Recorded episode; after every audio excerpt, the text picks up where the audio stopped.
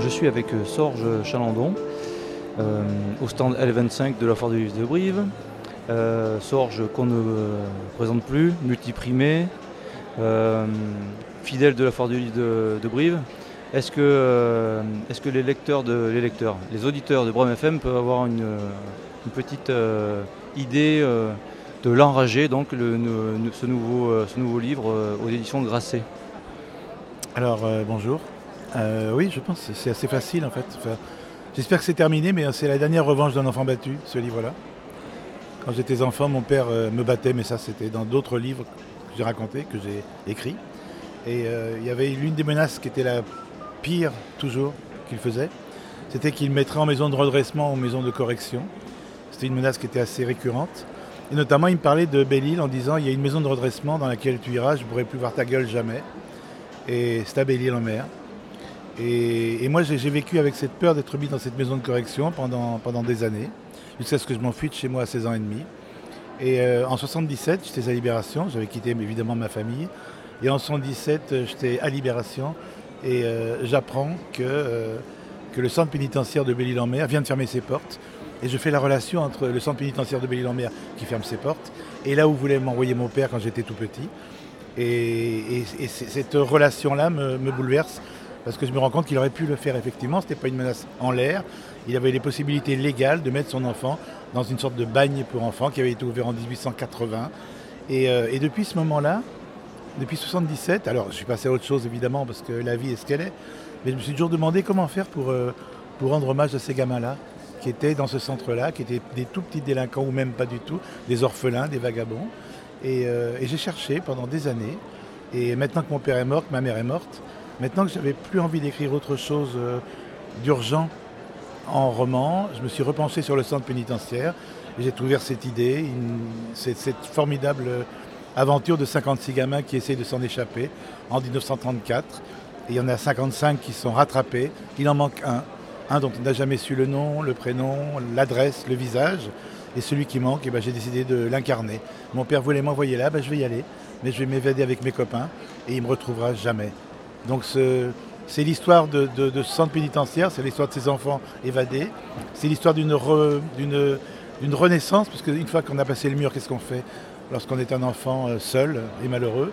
Est-ce qu'on fait confiance à d'autres adultes ou pas? Est-ce qu'on apprend à le faire ou pas? Et euh, voilà, c'est ça. Donc euh, l'enragé, en fait, j'ai prêté à ce gamin des années 30 ma rage, ma colère et un peu de mon histoire. Est-ce que ça a été euh, compliqué de se mettre dans, dans la peau de ce gamin? Non, c'est simple. Ah, C'était facile puisque j'étais ce gamin en fait. C'est-à-dire que ce, que mon père, euh, ce dont mon père me menaçait, euh, c'est ce que ses, enfants vivaient. Euh, j'ai- pas, pas inventé ce que c'est que la morsure d'une ceinture sur une peau d'enfant, parce que j'ai subi la ceinture de mon père sur, ma peau. Donc je ne vais pas aller chercher très loin. Je me baisse dans mes souvenirs. je- J'essaie de me souvenir. bah, j'ai toujours les. Cette violence-là, elle est inscrite en moi. Donc contrairement à d'autres qui sont obligés de faire des grosses recherches sur ce que ça veut dire la douleur, la souffrance, un enfant battu, moi il suffit juste que je me bah, ferme les yeux pour que je, re- je revive tout ça. Alors le problème c'est qu'évidemment, là je peux vivre ça en 1934, en un centre pénitentiaire où je n'étais pas, je suis né qu'en 52, mais en tout cas, euh, tout, le- processus qui fait que l'enfant est là-bas, c'est le même que, celui que... C'est-à-dire que euh, mon, mon père, par exemple, parce que je le regardais mal, parce que je le répondais à table, parce qu'un jour j'ai renversé, un verre d'eau sur une moquette chez, chez nous, et pour ça il voulait mettre dans le centre, et tout- toutes ces violences-là qui sont faites à des enfants, ces menaces constantes, je n'ai pas cherché très loin puisque je les ai vécues. Donc la, la- la seule différence en quelque sorte avec euh, ces, ces enfants qui étaient euh, dans ce centre, c'est que vous, vous étiez de l'autre côté du mur, mais sinon il y a beaucoup de points communs. Bah, Il y, a- il y a beaucoup de points communs parce que moi j'étais enfermé euh, dans ma famille par un mur. C'était pas une famille, c'était une secte. Et mon père était le gourou de la secte. Donc euh, non, je n'étais pas en- enfermé dans le mur de Belle-Île, mais j'étais enfermé dans le mur que mon père avait érigé, j'étais enfermé dans le mur que ma mère avait érigé, j'étais enfermé dans, le mur que ces silences euh, avaient érigé. Et donc euh, la, différence entre ces gamins et moi, c'est qu'ils sont de, ils sont, ils sont, ils sont des années 30. Moi, je suis né, je suis né dans les années 50, mais c'est un, un texte moderne en fait. C'est-à-dire que Aujourd'hui, il y a 3000 gamins qui dorment dans la rue. Il y a 100 120 000 qui sont au réseau du cœur.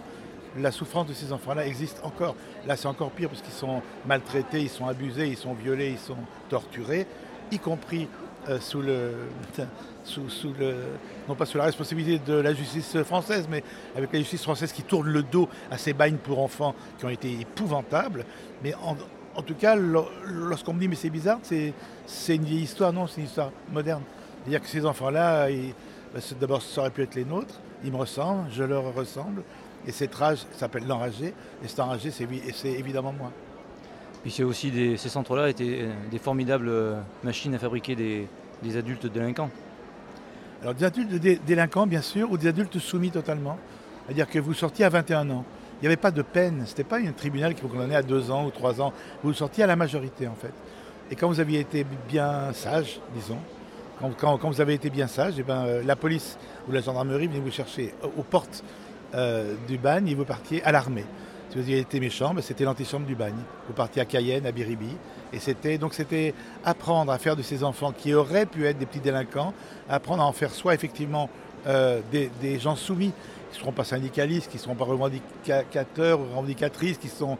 Voilà, c'est-à-dire que l'idée c'est que cette petite délinquance turbulence, pré-délinquance turbulence qui envahit nos, nos trottoirs, comment la faire disparaître, ou la mettre, ou la cacher aux yeux de tous? Et ces lieux-là, ces lieux-là, ce ne sont pas des prisons, ne sont, pas des, centres où on réapprend la vie à des enfants, ce sont des centres où on les, où on les brime en attendant qu'ils poussent un peu plus, qu'ils soient des adultes euh, sans regard en fait. C'est-à-dire que les, gens qui ont été dans ces centres-là n'ont plus de regard, jamais, jusqu'à ce qu'ils s'en aillent, jusqu'à ce qu'ils meurent. Merci Sorge Chalandon de nous avoir parlé de L'Enragé, donc, euh, qui euh, est publié par les éditions Grasset. Bonne fin de Phare du Livre. Merci à vous, bonne fête pour du livre, à vous aussi.